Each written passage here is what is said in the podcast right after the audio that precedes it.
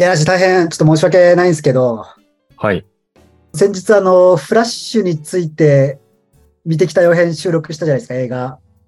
ちょっとあの、データを消してしまいまして、おおなんと、まあちょっとフラッシュね、正直微妙だったなっていう話に対して僕があの3時間ぐらい語ったあの膨大な 消えてしまいまして。そうか。そうか。いや、あの、8割ぐらい編集終わってたんですよ。8割ぐらい編集終わってえー、かわいそやってしまったんで、ただ、ただあの、せっかくね、あの、資料も、資料というほどではないですけど、まあちょっと準備してね、う。うんうんうん。まあちょっと今回はあの、2回目ということをちょっと公表しつつ、ダイジェスト版でお送りしようかなと思ってる回です。再録ですね。はい、そうですね。あ、しゃあないですね。しゃあないしゃあない。はい。というわけで、よろしくお願いします。お願いします。それでまあ今回の大まかな構造を言うと、割とまあ僕がザ・フラッシュ用語派というかね、そう、私はあんまり興奮しなかったなって。で、なんなんで興奮しなかったんだろうっていうのもちょっとよくわからなかったっていう曖昧な状態だったんですよね。それはどうだったのなんか具体的にここがダメだなみたいなところがあったのか、なんか全体として見終わった後に、まあ、悪くはないけど良くもなかったなみたいな感じだだったのかでいうとどっちなんですか？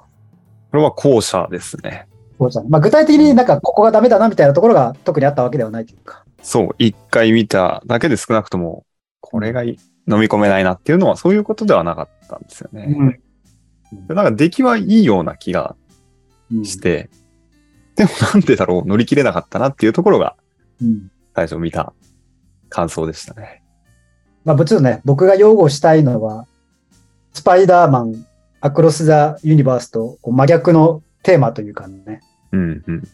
まあ、ある種意味セットで見て、見るのがおすすめなんじゃないかぐらいのうんうん。まあ、どっちが面白いかと言われれば、その、お同じ公開日のスパイダーマンとザ・フラッシュはね、これはちょっとスパイダーマンに軍配が上がってしまうけれども、決してフラッシュも悪い作品じゃないよっていうようなスタンスですね。同じ公開日だったんですね。そうなんですよ。だから、くしくもだよね。くしくもだよな。マーベル VS DC みたいな感じ、う DC んコミックって感じですよね。で、えーまあ、テーマのところを話すためにね、まあ、今回ちょっとんネタバレ感想編なんで、ああ、そうですね、そうですね。改めてね、ちょっと、どういう話だったかっていうのをちょっともう一回振り返りながらなんですけど、ちょっと、ちゃんと語れる気がしないんで、ちょっとそこなしサポートしてくれると助かります。わかりました。まず、第1パートね。第1パート。はいはいはい。まあ、オオープニングから20分ぐらいっていうところですけど、うん。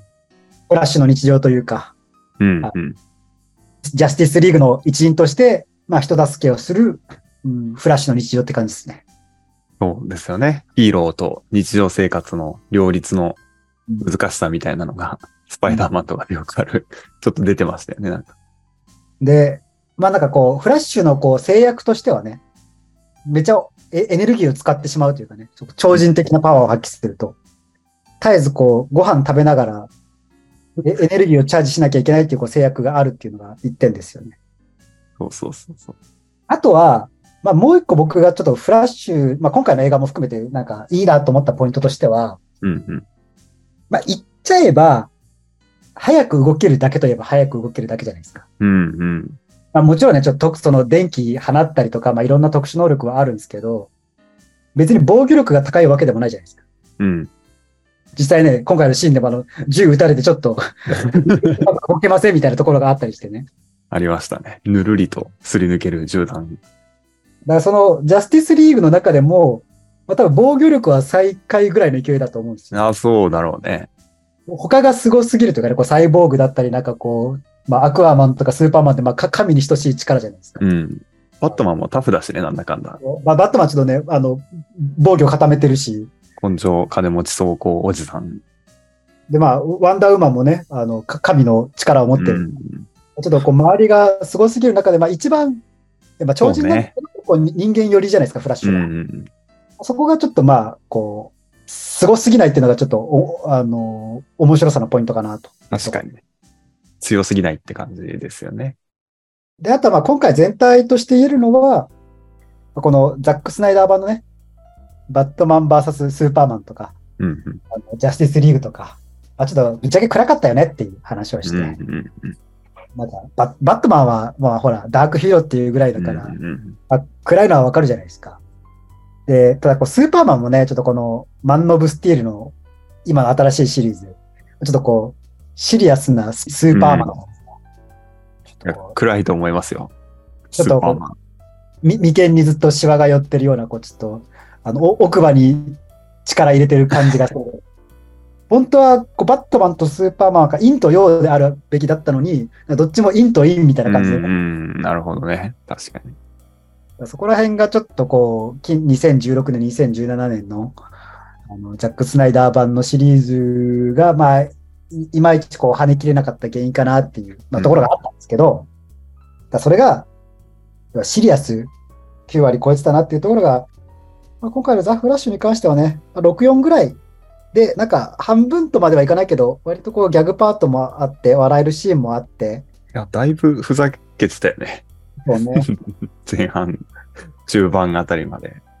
だその、なんかつ、突き抜けた陽気さはなかったけど、まあちゃんとこう、なんか陽気でいようとするこう姿勢を見せてくれた映画かなと思います。そう明るい映画でしたよね。そうね。ちょっと、まあうん最後の部分のテーマの部分が、そのうん明るさっていうところ、うんあれだけど、でも明るい感じの色でしたよね。全体としてはね、なんか、どっちって言われたらまあ、まあ明るかったかなっていう感じの作品ですよね。うんまあ、もちろんね、その、ど、どんなになんか、こうコ、コメディ映画だってシリアスなシーンがあるようにね、うんうん。そのバランスはあるにせよ、まあこれまでとはこう、まあ同じ世界線なんだけど、こう、うん、ギャグパートがふんだんに入ってたっていうのが、まあ今回のフラッシュの特徴だったかなっていうところです。まあそんな感じでこう、まあ日常パートが2、30分ぐらいで終わって、うんうん。ここから、まあちょっとこうフラッシュの悲しい生い立ちの話が始まり、状況設定の説明という。まあお母さんはちょっとね、若かりし頃に亡くなっちゃって、うん。で、親父はその容疑で捕まっちゃって、みたいな。うん。いや、まさかね、トマト缶があんなに壮大なストーリーを描くとは思いませんでしたね。最後の最後までね、トマト缶。で、まあちょっとね、まあ、フフラッシュがね、過去のフラッシュバックしてっていうところで、は母親のことを思い出して、こう、感情的になって思いっきり走ったら、タイムリープをする力を得てしまったというのが、あー本編スタートって感じですかね。うん。第1部の最後の方、まあ、そうね。。だし、B パートの始まりとも言えるしっていうところで。うんうんで、まあその力を使って、母親を助けようと。これなんかもう完全にバタフライエフェクトですよね。うんうんうん映画の。だからまあこここら辺は別にテーマとしては別にそこまで斬新なわけじゃないし、うん。みんな、いや絶対やばいこと起こるってってこう 分かってやるみたいな感じですよね。そうそうのもう言ってたもんねまあもそうだし、中の人たちもね、バットマンもいや絶対お前やめとけみたいな感じでうんうね、んどういう影響を与えるか分かんないから、マジやめとけみたいな感じで、ね、ベン・アフレックがね、うん。でもあそこのなんかちょっとさ、そのバットマンとフラッシュのちょっとこう、何？ちょっと年の離れた友達感良くなかったですか？いや、いいですよ。いや、いい、いいんですよ。特にさ、バットマンってなんか孤独な選手感があるじゃないですか。うんうん。まあ、もちろんシリーズによってはね、こう、ロビンっていうこうサイドキックがいたりもします。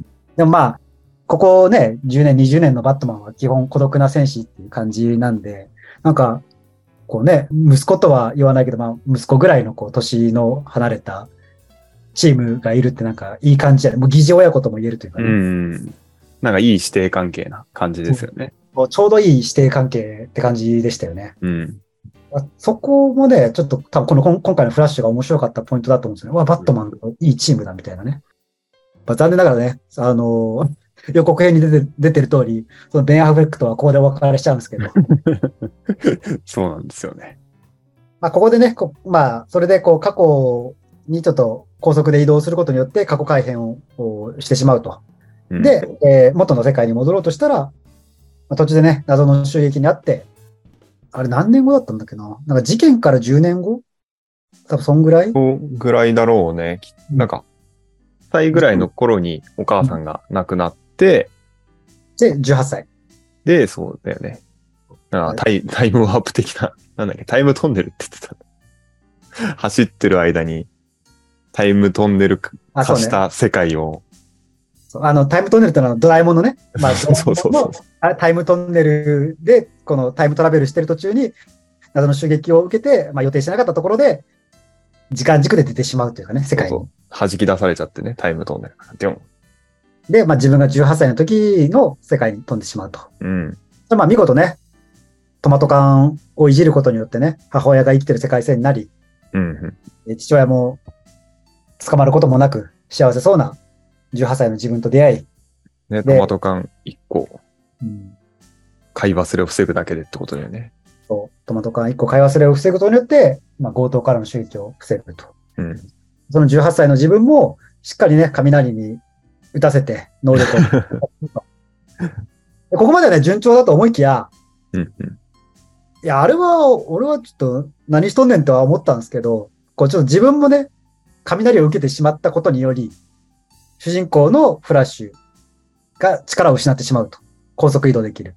はい。だから、ここからはね、最初からいたフラッシュはフラッシュ。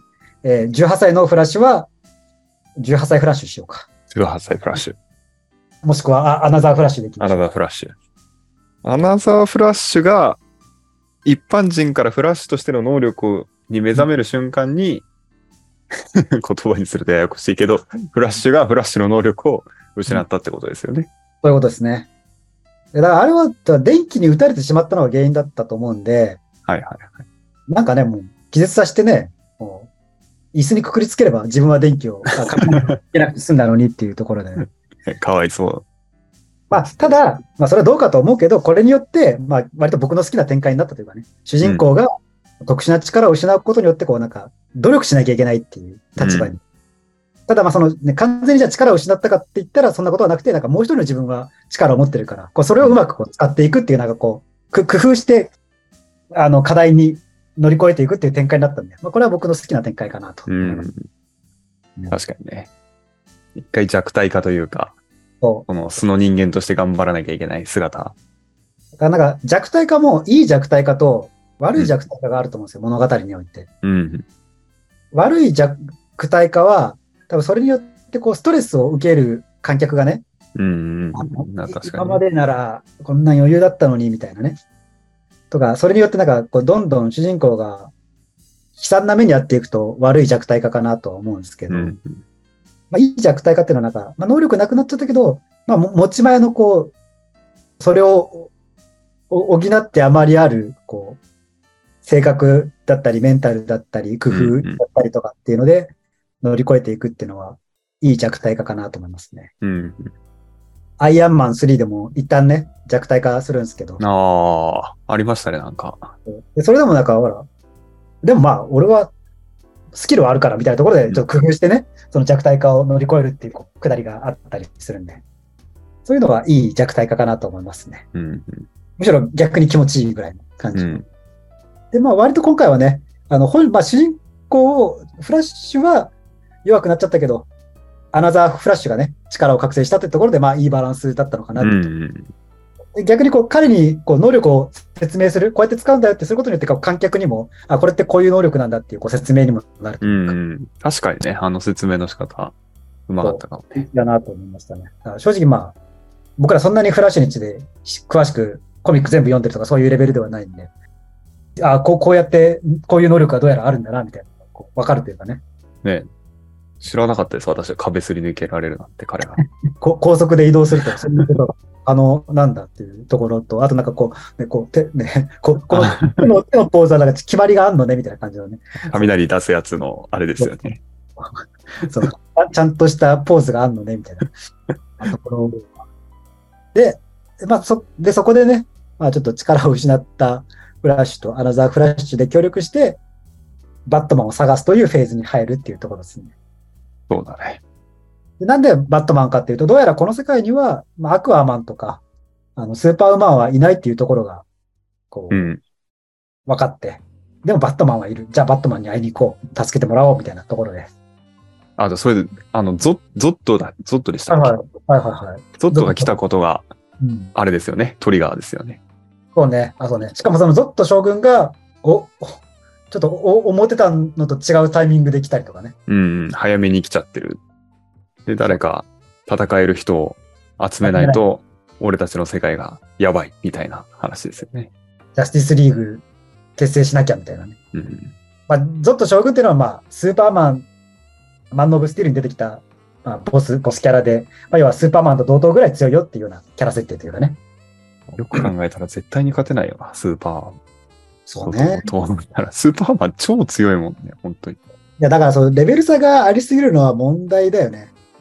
工夫でさ、乗り越えられないじゃないですか。マジで、マジでこの世界線のスーパーマン系は強すぎて笑えるよね。まあちょっともうワ、ワンパンマン的な感じというか、うん、本当にそう。他のヒーローがどんだけ頑張ったところで、ワンパンマンは超えられないよね、みたいな感じですよね。そうジャスティスリーグとか面白かったスーパーマンが最後、味方になって戦い始めた時の、あの余裕感。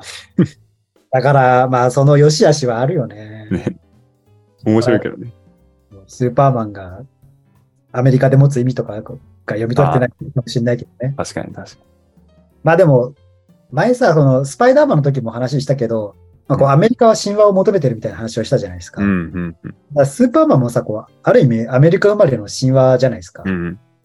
ちょっと、その神話になぞらえようとしすぎたのが、バットマン VS スーパーマンとか、ジャスティスリーグの失敗なんじゃないかなってちょっとなる。ほどね。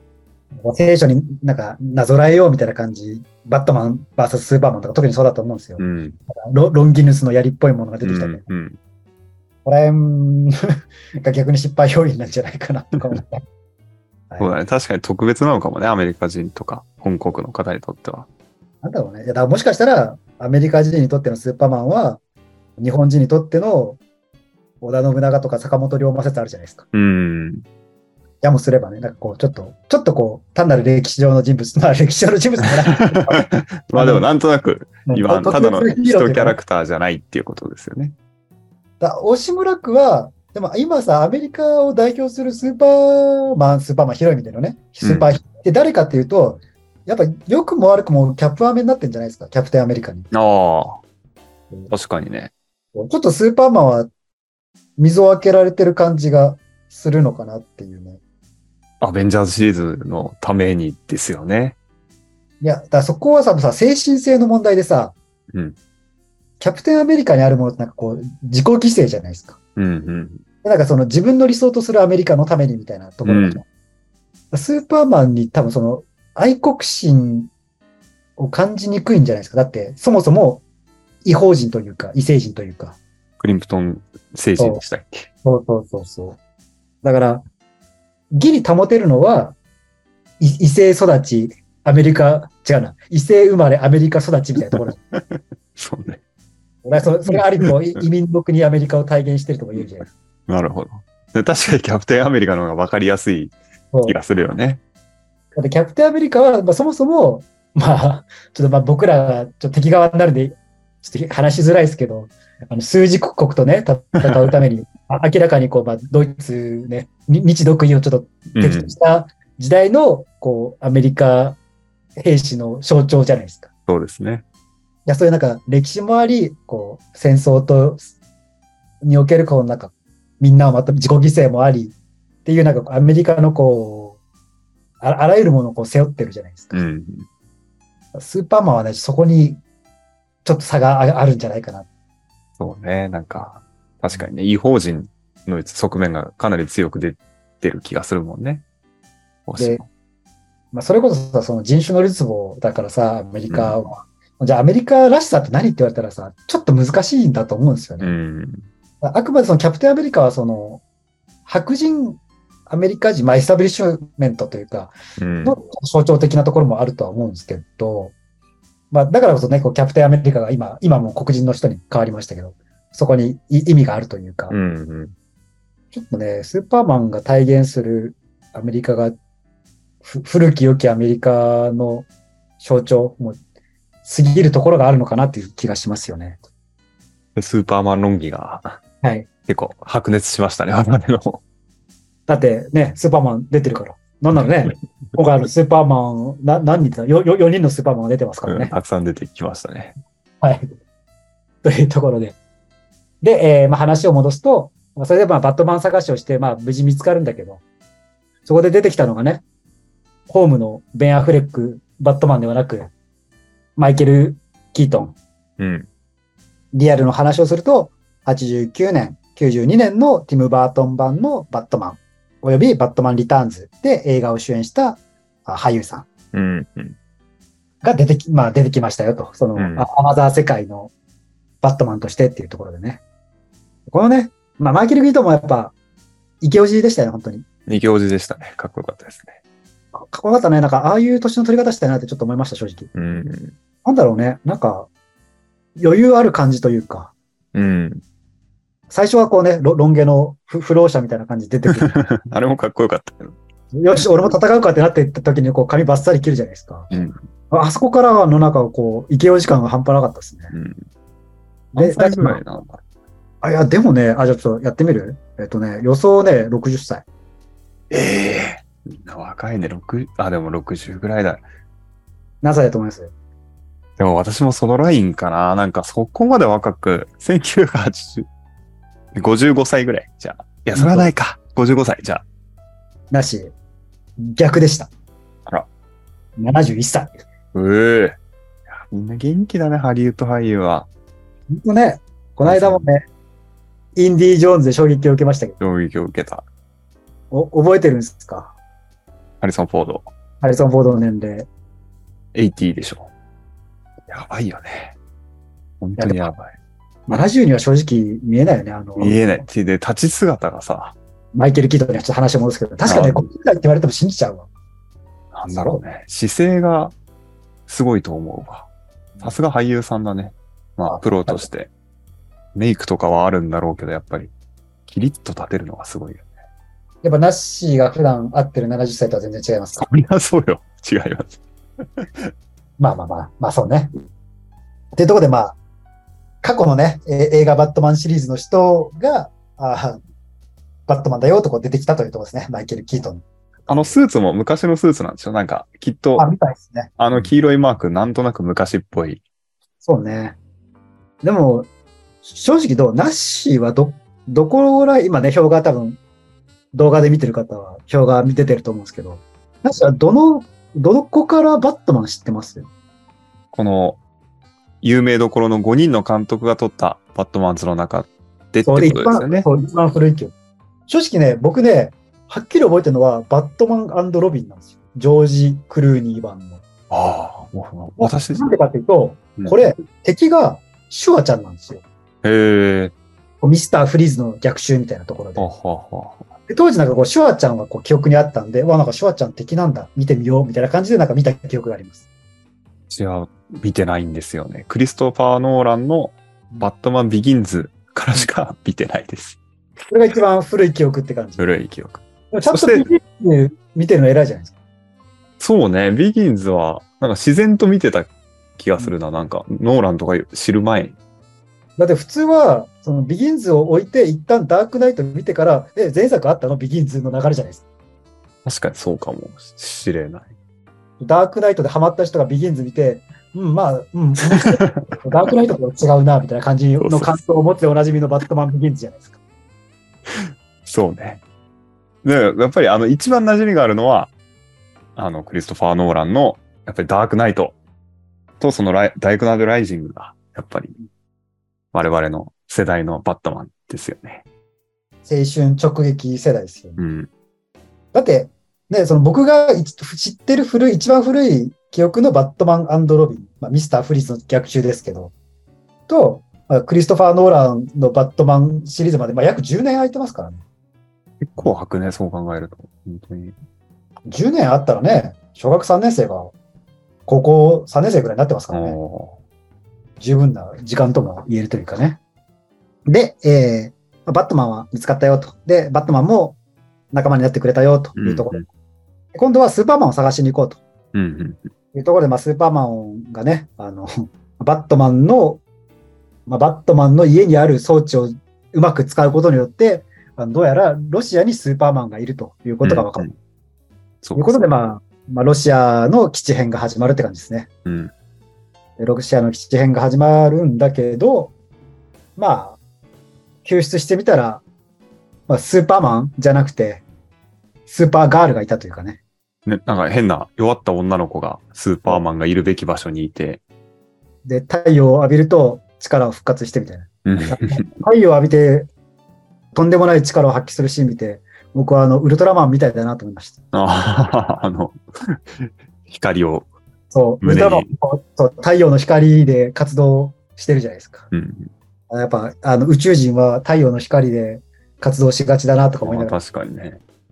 その、まあ、実質ス、まあ、世界線が違うから、まあ、スーパーマンの代わりみたいなところじゃないですか、ポジションとしては。うんうん、やっぱスーパーマンが来るとね、ちょっとね、強すぎる問題はありますよね。ありますね。あれ、てか、戦闘がうん大大変だろうね、あの描き方で。しかも空飛んでなきゃいけないじゃん、スーパーマンってずっと。そうね。余裕で。あの、アイアンマンとかの飛び方じゃなくてさ。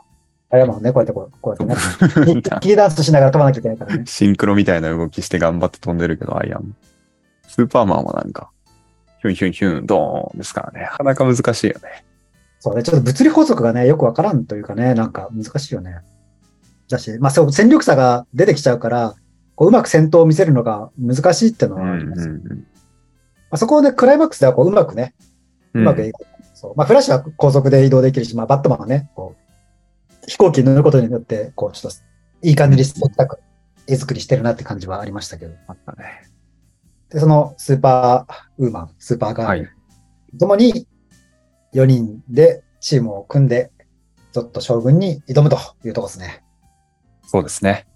で、その、その前、その前、うんゾット将軍と最後戦う前に、フラッシュさんは自分の力を取り戻そうとうん。するんですよね。あ、そうね。自ら雷に打たれる苦行ね。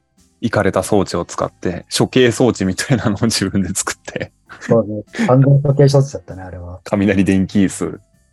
ね、最後はスーパーガールが持ち上げてくれて、雷雲の中でスーパーパワーを取り戻してっていうところ。あれ、見方によってはさ、もう殺そうとしてるじゃん、こうやってね。あの、すでに一回雷に打たれた男をもう一回この、あの、雷に当たりそうなところにこう連れて行って、おいおい、雷当たれみたいな感じでやって、もうああ悪魔の所業だと思いました。いやみんなすごいですよね。あの、あの実験を良しとするチームメンバーの覚悟というか、バットマンも相当引いてたけど、行かれてる気がするな。バットマンも、いや、これ死ぬんちゃうみたいな感じで言ってた。で、まあ、ゾッと将軍に挑むと。まあ、結構、あれ、楽しいシーンでしたね。いい戦闘シーンだったというか。うんうんうん。フラッシュ二人揃ったっていう、どっちもフラッシュの能力のあるダブル。ルヒーローフラッシュの戦いみたいなところで爽快感があったかもしれない。まあ、だけど、ちょっと予想外の展開としてね、勝てないと。ゾッと将軍に。あそこはどうですか？予想できてました？その展開は。いや、ぜ全然もうこっからわけわかんない流れに。うん。もう、あの、こ、ここで勝っていい感じに終わるんだろうと思いきや、みたいな。うん。まあピンチになるのは当然じゃん。その、やってて。で、それをこう、なんとかしていくと思ってたんですけど、ピンチじゃなくて、味方が死んでいくんですよね。結構。ねあれっていう死に方。スーパーガール一個フラグが立ってるとすれば、タイムトンネルでの襲撃問題が解決してないってところがあるじゃないですか。うん。どうやらゾッと将軍ではなさそうみたいな感じもあって。なんか謎の変な、変なおじさんって言ったらあれだけど。謎のね、なんかちょっとこう、サソリの怪人みたいなうん。やつというかね。で、4人で、こう、ゾッと将軍軍団と戦うんだけど、一人、また一人とやられていって、うん。バットマンもやられ、スーパーガールもやられてしまいみたいなね、うん。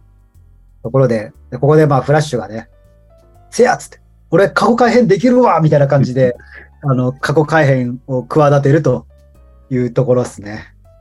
だけど、うーん、またダメというところですね。うん。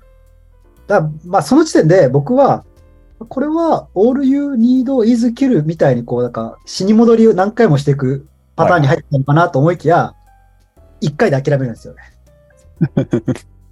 彼はね、フラッシュ、フラッシュ君は、で、そこでちょっとダッシーがね、いや、ちょ、なんでそこで諦めるに至ったかがちょっとよくわかんないな、みたいなところね。うん、そうそうそうそうそう。だというところですね。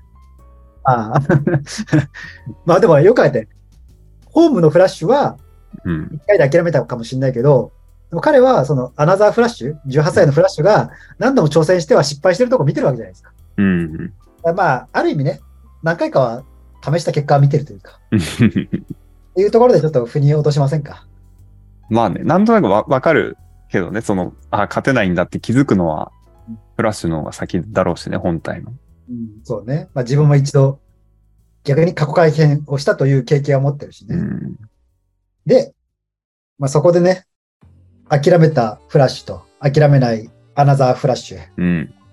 ていうところでなんかどんどんこうアナザーフラッシュの様子が変わっていって、さあそこにね 3, あの3人目の来訪者が来て、ついにあの、タイムトンネル襲撃犯の犯人がわかるというところですね。この辺りから急に入り組んでくるよね。なんというか。物語がちょっと加速するよね。うん。でどうやら犯人はこう何回も何回も過去改変を試みたアナザーフラッシュが置いた姿だったというところですね。うん。やり直しし続けてる彼っていうことですよね、未来の。もう小気度ゼロというかね、狂っちゃった感じでね。うん。で、そ、で、それによって、いいろんなね、バースが、いろんな、こう、バットマンバースとスパスーパーマンバースとフラッシュバースがちょっと交差して、で、そこで出てきたのが、まあ、50年代、70年代、そして幻のティム・バートン版のスーパーマン。で、ニコラス・ケイジが出てくると、サプライズ。あの明らかな、髪ふっさふさのニコラス・ケイジ。もうね、見間違えないよね、彼は。あ、ニコラス・ケイジだ。全く知らない人が見ると、あ、ニコラス・ケイジスーパーマンやってたんだぐらいのね。そうそうそう、完全に私そうだった。へーって。やってたんだって。で、聞いたら幻版なんですってね。そうですね。そう90年代の終わりぐらいかなに企画だけ立ち上がったやつ、幻が、まあついにね、こういう形で実現したというところですね。ファンはそうしたらもう最高の気分だったから。そうだからまあ、ここで、まあ、スーパーマンがね、4人登場してるわけですよ。うん。一方でね、ちょっとバットマンはまだ2人 ?2 人しか登場してない。うん。うんバランスが悪い感じですね。うん。確かに。まあ、それは一旦置いといて。うん まあ、あの、うね、バース同士が、宇宙同士がこう、衝突しそうなところを、藤子 F 藤尾先生の SF のように、ちょっとよくわかんない感じになってくるんだけども、うん。そう、よくわかんない感じになってくるんだよね。あの、さ産地ゼロの年老いたアナザーフラッシュ、ね、おっさんフラッシュが、18歳のアナザーフラッシュを、えー刺して、えーおそらくタイムパラドックス的なものが起こって、事件が解決するというところですね。そうでしたね。わざとじゃないんだよな、あれ。まあ、事故だと思うけどね。ワルフラッシュが、オリジナルフラッシュを刺そうとして、それをなぜか18歳フラッシュが変わっちゃって、若かりし頃の自分が消えたら、追消滅みたいな感じで。そうですね。で、ここでね、まあ、主人公のフラッシュにこう選択が迫られるというかね、うん。どうすんの？これ、どうやって解決する？みたいな、このもうう宇宙めちゃくちゃだよ？みたいな、どうする？みたいなところで、元はと言えばね、トマト缶を母親の買い物カゴに入れてしまったのが事の発端なわけですよ。うん。お母さんの殺人事件を回避するために、じゃあ、トマト缶を入れてしまったのが原因なら、その入れたトマト缶は元に戻せばいいんじゃないのっていうところですね。うん。そうすれば、お母さんは死んじゃうけど、この世界はこの破滅の未来を行くことはないっていう判断なんだよね。そうですね。だここが、その、定め、運命うん。に抗うのか、それとも飲み込むのかっていう、うースパイダーマンの最新作との、こう、ちょっとテーマの対比が見て取れるのかなっていうとこうろです。ん。で、まあ、スパイダーマンは、その運命、カノン事象というものに抗ってみせようといううん話でしたけど、まあ、今回のフラッシュは、まあ、それを飲み込むというところに。で、まあ、ナッシー的にはね、ちょっと、いや、ちょっとその飲み込むのは私は飲み込めませんな、みたいな話はしてたんですけど、うん。まあでも、まあ僕がその時言ったのはね、まあ、現実の僕らもこういうなんか、僕らはそもそも運命に抗うことすらできないというか、起こってしまったことを、を SF のように過去に戻ったりすることもできないという。だから、僕らにできることは起こった事象をどうにか解釈して飲み込むことしかできないと。うん。よくあるのが、神はそれを乗り越えられるものにしか試練を与えないみたいな解釈と。うん。うん。まあ合理的に考えればそんなわけないんだけど、うん。こういうふうに考えることによって、こう一歩勇気を出したり、一歩前に踏み込んで、ちょっとその困難を克服しようとするっていうのが、まあ現実の僕らが唯一取れる手段ではあるんで、うん。だから、今回のフラッシュが、まあ、ある意味、こう、悲劇を選択するっていうのは、まあ、映画としては、そんなに気持ちがいいものではないかもしれないけれども、そうするしかない現実の僕ら視点からすると、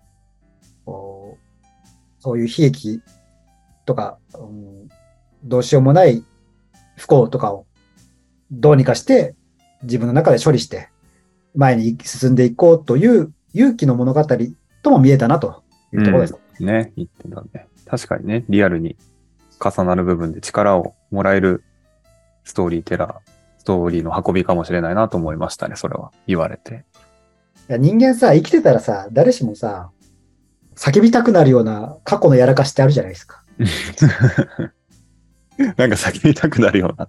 そうね、悲劇というより、本当恥ずかしいのそもう。そってことだよね。あるね、そりゃ。う。しかももう1個や2個じゃないじゃないですか。そんいや、なも数えきれないほどあるわけですよう、。あるよ。打ち抜いてくれ、俺を、みたいな、ね、思い出してるとき。この1年だけでも3つぐらいある。いや、ある。やり直してってやつ3つぐらいあるもん。あるね。ね、それでこう、誰かを、まあ、悲しましちゃったりとかね、困らしちゃったり、みたいなところも、まあ、あるわけじゃないですか。でも、それを飲み込んで僕らは生きていくしかないわけですよね。うん。決して忘れるわけでもなく、あ、そんなことがあったな。ちょっとそれをちゃんと心に留めて生きていこうっていうところ。うん。まありますよね。だから、まあ、見る人によってはね、悲劇に見えるかもしれないけど、いや僕から見れば、ある意味ポジティブな終わり方だなというふうにも終わりました思いました。うん。このお母さんとの別れのシーンは良かった気がしますね。よかったね、あれなんかちゃんと丁寧に描いてたね。うん。その、無駄じゃないんだって感じが、その今のて話の展開で、無駄じゃないんだなっていうことが伝わるような作りだった気がしますよね。というわけで、まあ、過去改変の原因をも除き、さらにね、こここで帰るかと思いきや、もう一個過去改変しちゃうっていうね。俺ね、それどうかしてると思って。そう本当、俺もどうかしてるとは思ったよ。どうかしてるかと思ったけど、まあ、あの、親父がね、まあ、ちょっと捕まった時に、こう、アリバイを証明する防犯ビデオがあるんだけど、そう親父が下向いてるから、あアリバイ証明できねえっつって。うん。そしたらお、お袋とバイバイ行った後のフラッシュが、あれ？じゃあ、トマト缶上にしたら、親父上向くから、アリバイ証明できるやみたいな感じでね。なんか、そこの過去改変はええんかとはちょっと思い思ったけどね、どんなバタフライエフェクトが起こるか分かんないでしょ。まだこれてないかぐらいのことはちょっと思いましたけど、ちょっとね。でもまあ、ちょっとね、ちょっとだけ。ちょっとね、瀬戸際になったらやっちゃうのかもね。お父さん無罪にするためだったらね。それでワンチャンあるんだったら。で、まあ、元のところに戻ったら、まあ、みんな元通りになってて、うん。で、えーお母さんは、まあ、いなくなってたけど、うん。親父のアリバイは証明され、親父は無事、無罪になりましたとうんいうところです。うんうんなってたでしょうね、あれは。で、これで、ちゃんちゃんかと思いきや、最後に大落ちとして、師匠、バットマンが、ベン・アフレックから、バットマン・ロビンで、バットマンを演じてたジョージ・クルーニーに変わってしまったといううん。びっくりしましたね。私はこの文脈も知らなかったので、なんでここでジョージ・クルーニーになってるんだっていう。そうね。これはだから、バットマンファンへのサービスですよね。そうそうですね。一作品目が出てきて、まあ一作品目、正確には一作品目じゃないけどね。あの、80年代以降の一作品目が出てきて。で、次はね、97年のジョージ・クルーニーが、になってましたよ、みたいな感じでね。うんだからこれはさ、ある意味さ、いや、これ、まあ続編があったとすればよ、この世界線の。うんうん。あるとすれば、ベン・アフレックの首宣言じゃないですか。ここからはね、陽キャのジョージ・クルーニーで行くよっていうところじゃないですか。まあ、あと2、3作はうんないよね。その、ベン・アフレック主の動きは。だからよよよっぽどこうザック・スナイダー版の評判が良くなかったんじゃないですか。暗いって。そうなのかもね。スーパーマンが暗いなら、ちょっとバットマンは明るくしなきゃ、おジョージ・クルーニーみたいな感じじゃないですか。ジョージ・クルーにやっぱり力を感じましたもんね。あのワンカットというか、一映りだけで。そうね。いや、やっぱさ、その、これあの、オオーシャンズシリーズのせいかもしれないですけどさ、オーシャンズイレブンシリーズ。やっぱだから、軽薄な男がよく似合いますよね、本当に ジョージ・クルーニーは。いい意味でよ、いい意味で軽いんですよ。うん。軽い人に見えてしまうというかね。なんかバットマンのキャラクターに、うん本来、バットマンを愛してる人はこういうバットマンじゃないんだみたいな形になっちゃうかもしれないけど、ああいう軽さが出てきたらいい感じになりそうですよね。ね。だまあね、時代も変わったし、バットマンの新しいキャラがいてもいい、あの、タイプがいてもいいんじゃないですか。だって見てください。僕らが知ってるさ、まあその、ノーランから始まるバットマン。で、きょ去年も2022年版もあるじゃないですか。ここには書いてないですけど。うん全員暗いじゃないですか。う んそろそろ明るいのが来てもいいじゃないですかね。0年代以降ずっと暗かったんで。冗談言わないもんね。言わないね。あんま言わ言わないの。で言わないよ。あのおじいちゃんとの会話の時、おじいちゃんがギリギリ明るいぐらいってね、ちょっあの、セレブギャグぐらいの感じでね。あと。るセレセレあ、安物だよってめちゃ高級品みたいなね、そういう感じ。ブ そうだ。で、あーレパートリーが少ないですね。そう考えると。バットマンですな。パーソナリティがね、ちょっとお重めになる おもめ、かわいそうだな。っていうところで終わったというところですね。なのでね、悪い箇所を上げれば、ちょっと CG がね、ちょっともっさり、もっさりって言うと違うな。なんかこう、垢抜けない CG だったりとか、うん。やっぱり、そうなんだろうね。なんかちょっと、絵に力がないのかもね。CG 面は。とか、まあ、まあ今ね、ストーリー話しながら言ったこう細かい突っ込みどころ、うんうん。あみたいなところはあるにせよ、まあでもテーマとかね、描いてる内容とか、あとはその、いや今までと、まあ同じ世界線、同じバースだけどちょっと違うものを作るんだっていうそういう意気込み含めて、まあ嫌いになれない作品かなというところですかね。うん。こんな感じでいかがでしょうか？そうですね。大体こんな感じでしたね。いや、もう二度とデータ消さないようにちゃんとク クラウドに保存しますよ。最近ね、あの、ローカルに保存してたんで、その結果ですよ。一回は人生あるんじゃないですかね。データ消し。この短いデータでよかったんじゃないですかね。いや、8割方編集終わってたっていうのはうん、編集者からすると、口惜しいよな。まあでもほら、これ、これもさ、フラッシュと一緒でさ、フラッシュと一緒かわかんないですけど、あの、こう、げ現実をどう認識するかの問題じゃないですか。そうですね。僕には選選択ができるわけですよ、フラッシュ同様。片や、あ、消してしまったっていう嘆くだけの世界線と、片や、いや、これで、あの時話せなかった、もっといい話できるじゃんっていう世界線。うん。どっちを取るか、ポジティブな方を取りましょうよ。そうですね。1回目の時とか、キャプテンアメリカの話とか出なかったですよね。確かに。しかもまあ、割とね、熱量当たって、もうだ、ぶっちゃけ違う話してるけどね、一回見たら全然。そうしないと、う嘘じゃないですか。うん。もう無理よ、あの、同じ話2回すんのは。そうね。すごいよね。よくそれができる人って本当悪い意味じゃなくて、あの、プロとして。僕らもさ、まあ、昔こう映画制作でさ、や役者的なこともやったりするわけじゃないですか。うん。苦痛だよね。同じセリフを言い続けるって。よ、よくやるなと思いました。というわけで、えーまあ、次回はね、まあ、次回というか、どのタイミングだろうな。あのーまあ、もしかしたらインディ・ジョーンズの収録の後かもしれないですけど、うんうん。もう、2023年も上半期が終わろうとしてるじゃないですか。あ、いや、でも気づいたらね、ご50%終わりそうなんですよ。相変わらずですね。この感じ。そう。なのでやっぱ上半期のおすすめ映画トップ3決めてもいいんじゃないですか。ああ、いいですね。まあ、ここでね、話したやつでもいいし、もちろん話してないやつでもいいと思うんですよ。うん。まあ、ただげ、限定としては、あの、公開ね、公開が今年2023年からああ、そりゃそうか。というところでいきましょうよ。うんうん。まあ、ぶっちゃけ一緒になる気はするんですよね。ラインナップはね、その順位付けが、あ、そうね。まあ、それを上半期おすすめ映画ベスト3。もうサムネでネタバレする勢いでやりましょう。どんどんどんっつって。もう見る人が安心してね、あ、これとこれとこれとこれ言うんでしょって感じでやっていきましょうかね。じゃあ、そんな感じで、本日もありがとうございました。ありがとうございました。